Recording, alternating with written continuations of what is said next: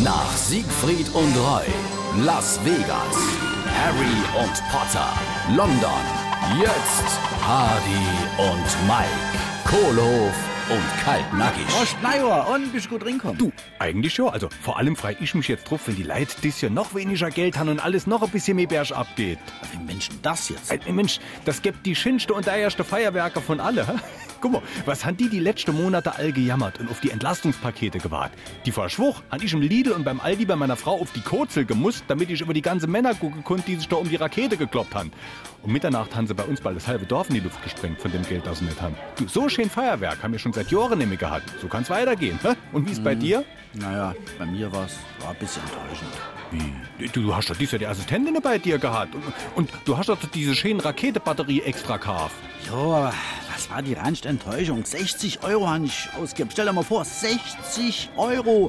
Bunt brillante Leuchtstern hat drauf gestanden. Farbenfrohe Bouquets.